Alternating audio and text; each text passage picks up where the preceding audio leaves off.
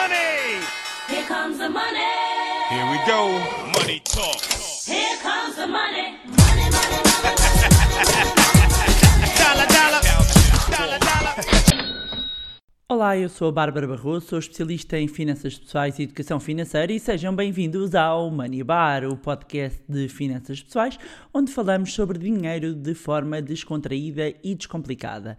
E já sabem, eh, para todos aqueles que estão a ouvir este podcast pela primeira vez, vou pedir para subscreverem eh, onde estiverem a ouvir, seja qual for a plataforma, para não perderem todas as novidades. E já agora, meus amigos, já se inscreveram na Masterclass de Finanças Pessoais? Já? Não sabem do que é que eu estou a falar? Shame on you. É só a formação, digamos que, mais aberta ao público que alguma vez eh, desenhei e desenvolvi e qualquer pessoa eh, pode participar. E aqui digo qualquer pessoa porque há muitos programas que hum, desenvolvemos no Money Lab e que muitas vezes são fechados, ou seja, que são fechados para determinadas audiências. Aqui é aberto ao público, hum, ou seja, qualquer pessoa se pode inscrever para saberem as condições, para saberem hum, o desconto que está decorrer, a campanha está a decorrer eh, neste momento. Basta irem ao site do Manilab, www.manilab.pt e encontram lá uma notícia com o link para a página da Masterclass de Finanças Pessoais. E o que é que vamos aprender nesta, nesta Masterclass? Acima de tudo, como é que vocês podem levar a vossa vida financeira para um novo patamar já a partir de 2020, um ano bonito, não é? 2020. Essencialmente temos seis módulos. O primeiro módulo vamos falar sobre a relação do dinheiro. Está tudo detalhado lá na página. Se forem à página podem ver. Depois sobre como planear com inteligência a nossa vida financeira, poupar e gastar bem, com metodologias para implementar na prática, como podemos ganhar mais. E quem ouviu o primeiro episódio deste fantástico podcast, que é o Money Bar, percebe eh, quando eu explico a importância deste lado da construção da riqueza, ahm, tenha ela que valor tiver, ou seja, essa, tenha esse montante ahm, de, de objetivo que, que, que tamanho tiver. Ah, Vamos aprender a investir bem de acordo com o, o nosso perfil de risco, a construir uma fábrica de dinheiro, isso mesmo. Basicamente, quem participou garante foi o melhor investimento que fez. E a pergunta que eu vos deixo é: vão finalmente investir no vosso conhecimento? Vão finalmente definir o sucesso financeiro como área prioritária da vossa vida ou vão continuar a, a adiar? Let's do this. O, o que eu vos posso dizer é que o, o dinheiro traz liberdade, a liberdade traz leveza e tempo para eh, nós fazermos o que gostamos. E o que eu vos posso dizer, por experiência, é quando fazemos e o que gostamos, estamos mais tempo com quem gostamos, somos mais felizes. E digo-vos uma coisa: se não for para ser feliz, eu não sei o que é que andamos cá a fazer, sinceramente. Hum, é porque o dinheiro deixando de ser uma, uma preocupação, hum, existem coisas fantásticas à nossa espera. Portanto, toca lá mudar a vida financeira em 2020. Mas bom, agora aqui relativamente ao nosso episódio, o tema que vos trago hoje é sobre investimentos mas mais concretamente sobre instrumentos de poupança. Gosto tanto de dizer instrumentos de poupança. Não sou eu que digo, isto são os termos que são hum, reconhecidos, digamos assim, nos mercados. São instrumentos de poupança, estes produtos de poupança estão entre as preferências dos portugueses e vocês, pelo título, já chegaram lá, não é? Aliás, no último ano, os dados mostram que se tem assistido a um aumento dos montantes aplicados pelos portugueses em que em certificados de aforro, em certificados de poupança crescimento, e já vou explicar que produtos são estes. Ah, e não, meus amigos, não é porque estão a render uma loucura. Nada disso. Pelo contrário, como estão indexados à taxa interbancária Euribor, neste caso a Euribor a 3 meses, que é uma taxa também utilizada como referência no crédito à habitação, e esta até tem vindo a cair, espante, meus amigos, que até está a render, estes produtos até estão a render menos que há um ano. O ponto é que dentro dos produtos, não é? Com capital garantido, hum, e normalmente aqui as pessoas comparam sobretudo com ah, o que é que estão a dar os depósitos a prazo, que esse sim é o produto de eleição dos portugueses, hum, ainda assim, estes instrumentos de poupança do Estado rendem um pouco mais. Um, e isto é só para deixar aqui um lamiré, um, que em média, né, os depósitos a prazo a um ano estão a render uns loucos, e sai um roof,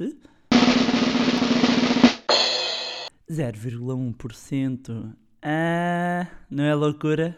Não ficaram doidos? Ficaram, pois ficaram.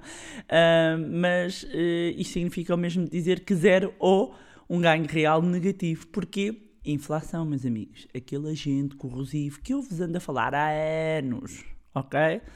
Já, já vos eh, disse, podem ir ver o vídeo eh, assim, educativo, e- educativo e có- cómico. Como é que eu posso dizer isso? Que é educativo e cómico, acho eu, né? Eu pelo menos rio que eu tenho no meu YouTube. Então, já a base dos certificados da Forro, neste momento ronda os 0,5%. Não é nada especial, mas a comparar com os 0,1% é menos mal. Sim, hum, neste momento, quando estamos a falar de produtos sem risco, no ambiente de taxas de juros baixas, basicamente avaliamos o menos mal. Ou seja, hum, mas quan- neste ambiente, amigos, read my lips. Nós perdemos valor em todo o lado se não assumimos risco neste momento. Não há forma de dizer isto de outro modo, ok? Capital garantido neste momento. E porquê? Eu introduzindo aqui o fator líquido de imposto, introduzindo o fator líquido do efeito de inflação, nin- nada, nada está com ganhos reais. Portanto, meus amigos, é estar a destruir valor. Destruir valor. Eu sei, é duro, vocês não querem ouvir isto, porque, como qualquer humano, isto nós estudamos na economia comportamental, o que é que nós queremos? Queremos ganhar o máximo possível com o risco zero. E onde é que isso existe? Em lado nenhum. Ah, pois é, alguém tinha-vos de dizer com esta dureza, meus amigos. Sou eu, Bárbara Barroso, aqui é a vossa amiga para vocês, para vos dizer as verdades, para vos dar umas chicotadas financeiras volta e meia. Está a ser esquisito. Bem, eh, vou voltar eh, aqui então ao nosso episódio e eh, é mais uma aula, meus amigos. Portanto, tragam um computador, uma folha, o tablet, o que vos der mais jeito para tirar notas, porque eu acho que pode ser uma aula, digamos, este episódio de grande utilidade. Então vamos lá começar a contextualizar. Uh, hoje vamos falar de, no fundo, de instrumentos de dívida pública. Dívida, como assim, Bárbara? Mas não era investimento? Calma. Eu vou mesmo explicar do zero, do início. Até porque, embora haja pessoas que automaticamente sabem do que é que eu estou a falar, uh, outras nunca investiram. E, e pessoas de gerações mais, mais novas podem nem sequer uh, ter ouvido falar destes, destes produtos uh, financeiros, não só porque também não são das áreas económico-financeiras, uh, porque se ninguém nos explica, nós nos nascemos ensinados, pelo menos em relação a estes temas, não é verdade? E para isso estamos cá nós, não é? Para tentar melhorar a literacia financeira de cada um de nós. Portanto, para enquadrar, vamos começar por explicar que o Estado assim como as empresas, mas hoje vamos centrar-nos no Estado, ok? Mais concretamente no Estado português. Uma das formas que tem de se, financiar, ou seja, é de pedir dinheiro emprestado, é através da emissão de dívida. Um, que por ser do Estado é denominada como dívida pública. E no fundo, a dívida pública não é mais do que o endividamento total do Estado. O Estado, tal como as famílias, tem receitas e despesas, não é? E em casos como o do Estado português e o de outros países, quando as receitas anuais do Estado não cobrem o total das despesas, há um déficit. E é preciso financiar essa diferença, ou seja, é preciso pedir crédito. E nos Estados, todos esses empréstimos chamados correspondem à dívida pública. Ok? Acontece que em Portugal, nos últimos anos, temos acumulado muita dívida e, tal como as famílias, como acontece nas famílias, não é? A dívida acaba por gerar mais dívida, é o efeito bola de neve, mas ao contrário. E eu falei assim do efeito bola de neve, ao contrário, neste caso até era um efeito útil, no episódio uh, 8. Para quem não ouviu, isto é um episódio onde eu partilhei uma metodologia de, uh, de desendividamento para as famílias.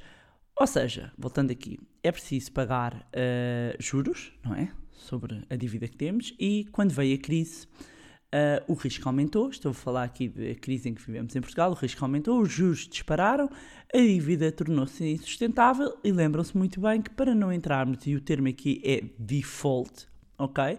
Para não entrarmos em incumprimento, chamamos a Troika. ACA, Banco, Banco Central Europeu, União Europeia e FMI. Ora, voltando aqui, ou seja, já vos dei, vocês já estão neste momento a dormir, onde estão, não é? Não durmam, não durmam, que isto é o contexto. Isto agora vai animar, meus amigos. Vocês já sabem que os episódios do Money Bar nunca são uma seca, não é? Nunca são uma seca. Então, uma das formas de financiamento como eu estava a dizer, do Estado é através da emissão de dívida. E qual é que é aqui uh, uh, o principal instrumento utilizado pelo Estado para emitir dívida? São as obrigações do Tesouro conhecidas também no mundo financeiro como OTs, short form OTs, ok? E trata-se de dívida de longo prazo. E embora as emissões mais comuns sejam feitas a 5 ou a 10 anos, pode haver emissões mais longas, 20, 30 anos, ok? As obrigações uh, só podem Uh, no momento da emissão, ou seja, quando elas são emitidas em mercado primário, ser subscritas por investidores institucionais, ou seja, bancos, fundos de investimento e empresas. Os investidores particulares não podem subscrever OTs no momento da emissão, ok? Mas podem comprá-las quando elas são admitidas em mercado secundário, ok? Mas estou-vos a dar aqui contexto. Depois, bilhetes do Tesouro são valores mobiliários de curto prazo. E, e, e, são denominados muitas vezes por BTs. Quando ouvem falar de OTs em termos de dívida, estamos a falar de obrigações do Tesouro, em BTs Estamos a falar de bilhetes do Tesouro. E uh, a colocação dos bilhetes do Tesouro em mercado primário, ou seja, o mercado onde é, ele é emitido, estes bilhetes do Tesouro são emitidos, é assegurado por um grupo de bancos, que é reconhecido pelo IGCP, um, que é a entidade, é a agência que gera a dívida pública portuguesa, um, são denominados como especialistas em bilhetes do Tesouro. Um, e, uh, basicamente, tal como acontece nas OTs, os BTs são admitidos à negociação em plataformas de negociação eletrónicas e podem ser comprados e vendidos pelos investidores. Uma das formas também de investir em OTs ou em BTs é indiretamente através de fundos de investimento. Mas, agora, eu estava-vos a dar, ok, dívida pública, ok? Dívida pública, a forma que o Estado tem de se financiar, uma das formas que se tem de financiar através de OTs e BTs, obrigações do Tesouro, bilhetes do Tesouro, que são os instrumentos que mais pesam, mais pesam em termos de dívida pública, é o instrumento que mais recorre, e uma das formas é recorrer às famílias, que é, ok, em vez de emprestar a institucionais, eu vou emprestar às famílias, ok? Eu vou emprestar às famílias, para elas é um instrumento de poupança, para mim é uma forma de financiamento, ok? E vamos falar, evidentemente, os mais conhecidos, os famosos certificados da Forro foram criados nos anos 60 com o objetivo de captar a poupança das famílias e são colocados diretamente junto dos aforradores particulares, onde? Através uh, dos CTTs, através do Aforrenet. A Aforrenet é a plataforma de subscrição online do próprio Tesouro, ok? E ao longo destes anos foram sendo emitidas várias séries, ok? Algumas com taxas de juros bastante atrativas, mas atualmente a série que está disponível para subscrição é a série E ok?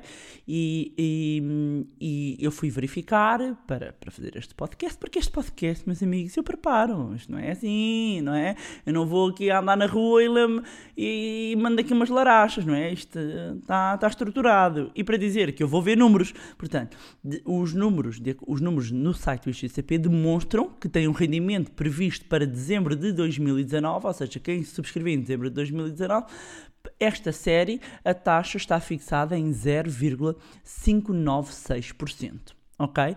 Estes instrumentos têm um valor de 1 euro por unidade, ou seja, está dividido em unidades de participação e vocês podem subscrever um, unidade a unidade e o montante mínimo de subscrição, neste caso são 100 unidades, correspondem aqui a 100 euros e um máximo de 250 mil unidades, ou seja, no mínimo podem subscrever 100 euros de certificados da Forro, no máximo 250 mil euros. Ok? Até aqui tudo bem? Continuando, a taxa de juro é calculada mensalmente ok? E a forma de cálculo, eu lembro-me também, eu era jornalista na altura, escrevi, escrevi sobre, quando alterou a fórmula de cálculo. A fórmula de cálculo tem como data valor, neste caso a referência, o antepenúltimo dia útil de cada mês. Ok? E com base numa fórmula que resulta do valor médio da Euribor a 3 meses nos últimos 10 dias úteis anteriores, mais 1%. Ok? Isto é possível fazer as contas. Isto parece esquisito, não é? Se estiverem no carro uh, ou tudo isso, mas em todo caso podem ir entrando no site do IGCP esta informação www.igcp.pt eu vou deixar nas descrições disponíveis, vocês encontram esta informação.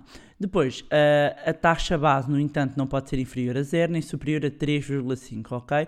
E os juros são capitalizados trimestralmente até o máximo de 10 anos.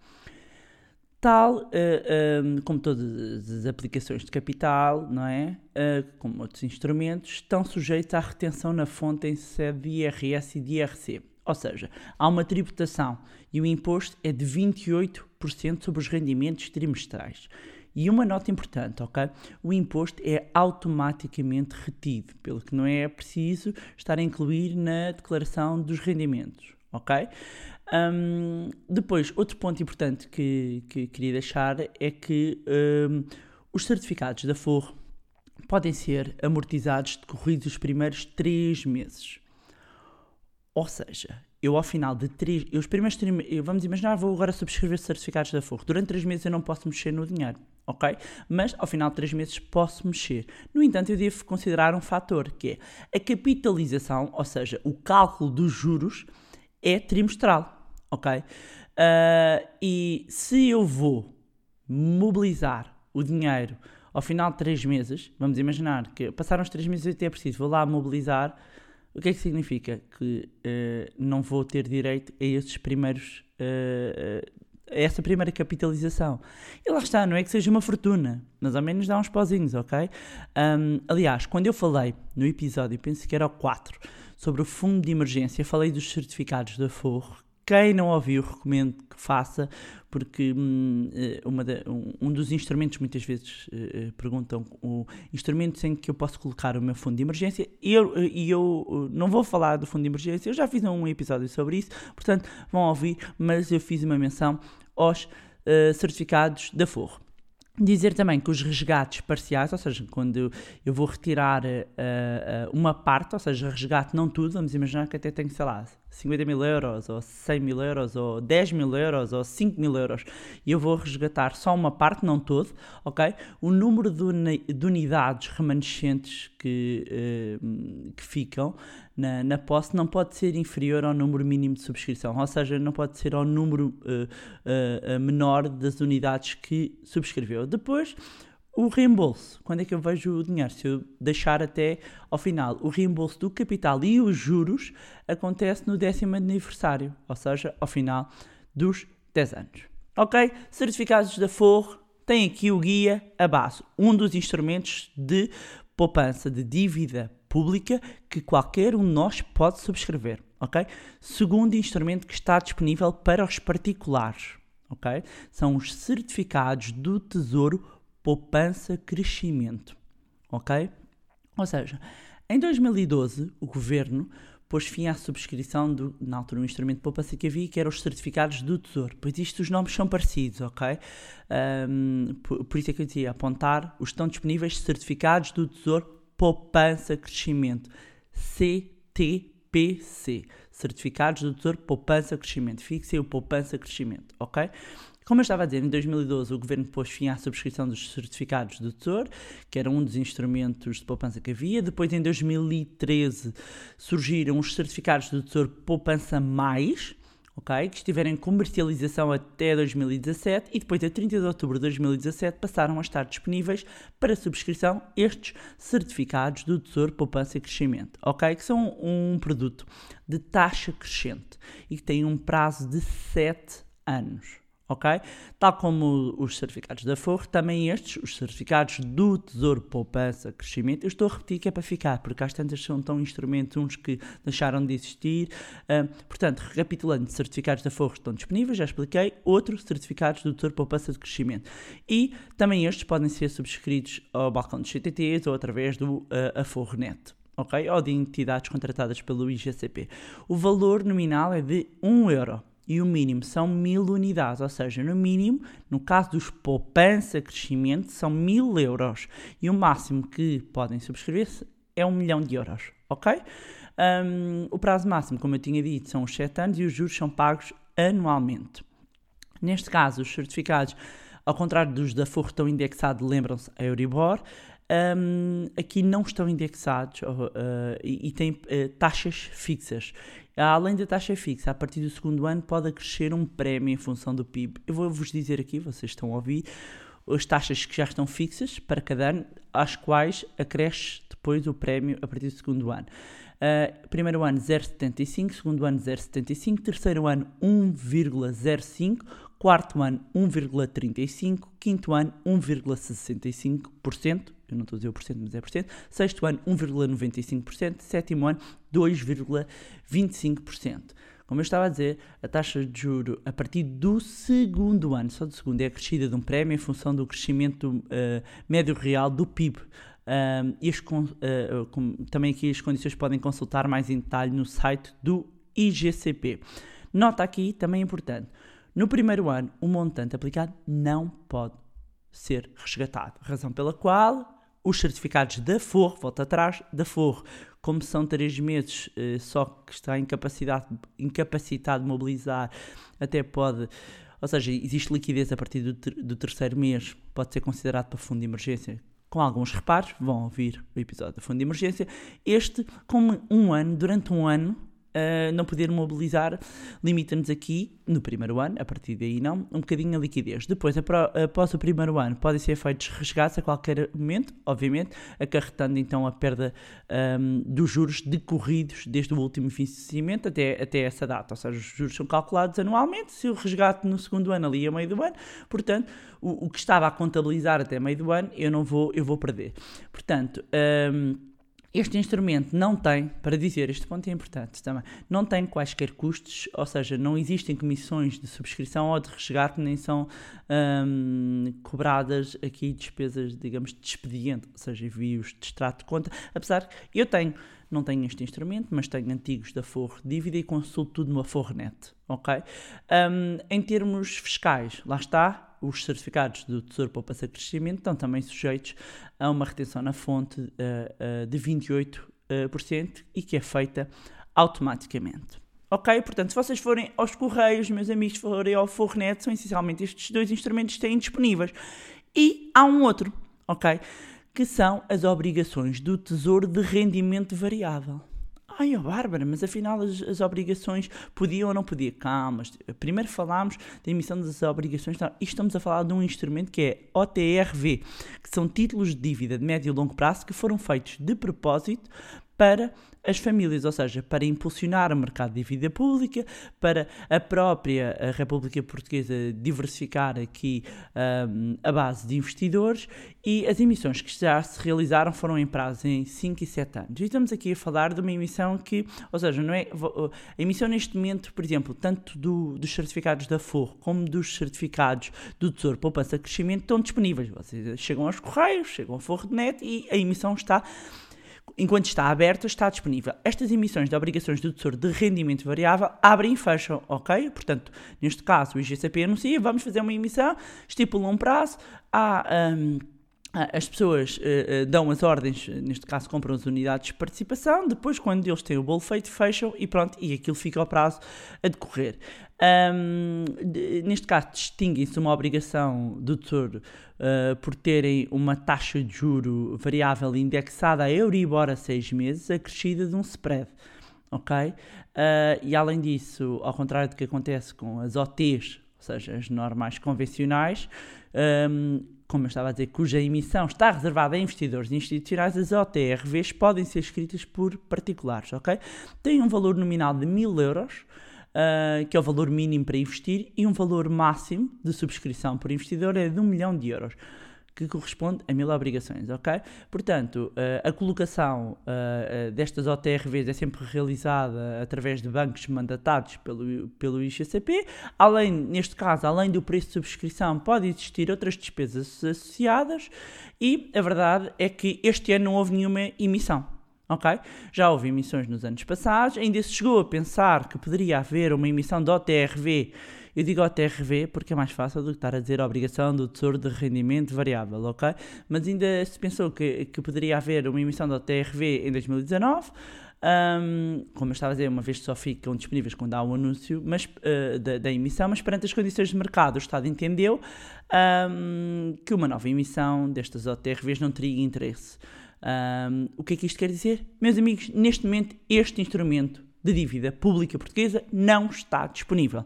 Já houve, vamos ver se abrem ou não. Portanto, recapitulando, certificados da Forre, certificados do Tesouro Poupança Crescimento são os instrumentos que neste momento ahm, têm disponíveis para subscrição. Há pessoas que podem ter alguns instrumentos que não mencionei aqui, ou de séries mais antigas, ah, ah, dos certificados da Forro, ou outros daqueles instrumentos uh, poupança mais. Eu, por exemplo, eu tenho poupança mais, ah, mas que já não é possível subscrever. Ok? Ah, ahm, são, um, são produtos que estão suspensos a sua subscrição, mas que obviamente que as pessoas continuam a receber os seus rendimentos. E pronto, e era isto que tinha para vos trazer em mais um episódio do podcast magnífico, mais magnífico da galáxia. Um verdadeiro guia, um beabá, digamos, dos instrumentos de dívida pública disponíveis para particulares. E estes são instrumentos de dívida, eh, estes instrumentos de dívida pública têm muita, muita adesão, digamos, ou têm muita procura por parte dos investidores, como eu estava a dizer no início. Tem a ver também aqui com a questão do risco ok? Porque aqui o risco que existe é o risco Estado. E o risco que há é de falência do Estado, ou seja, é do, do Estado não pagar.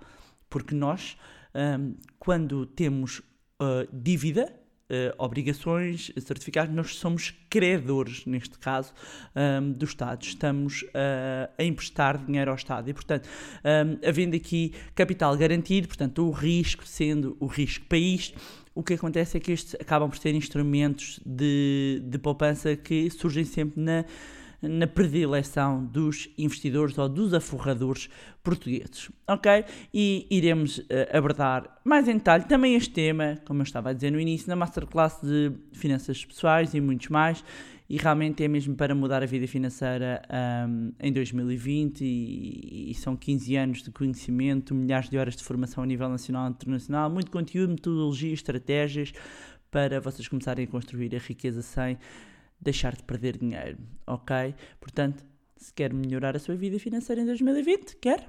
Se a resposta é sim, eu espero por sim, então, na Masterclass. E volto a agradecer a quem tem enviado o feedback sobre o podcast.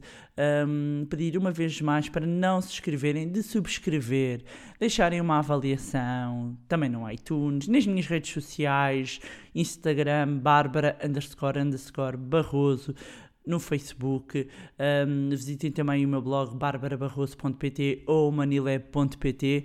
Um, e se gostaram do conteúdo e acham que vai ser útil para outras pessoas, sejam familiares ou amigos, partilhem.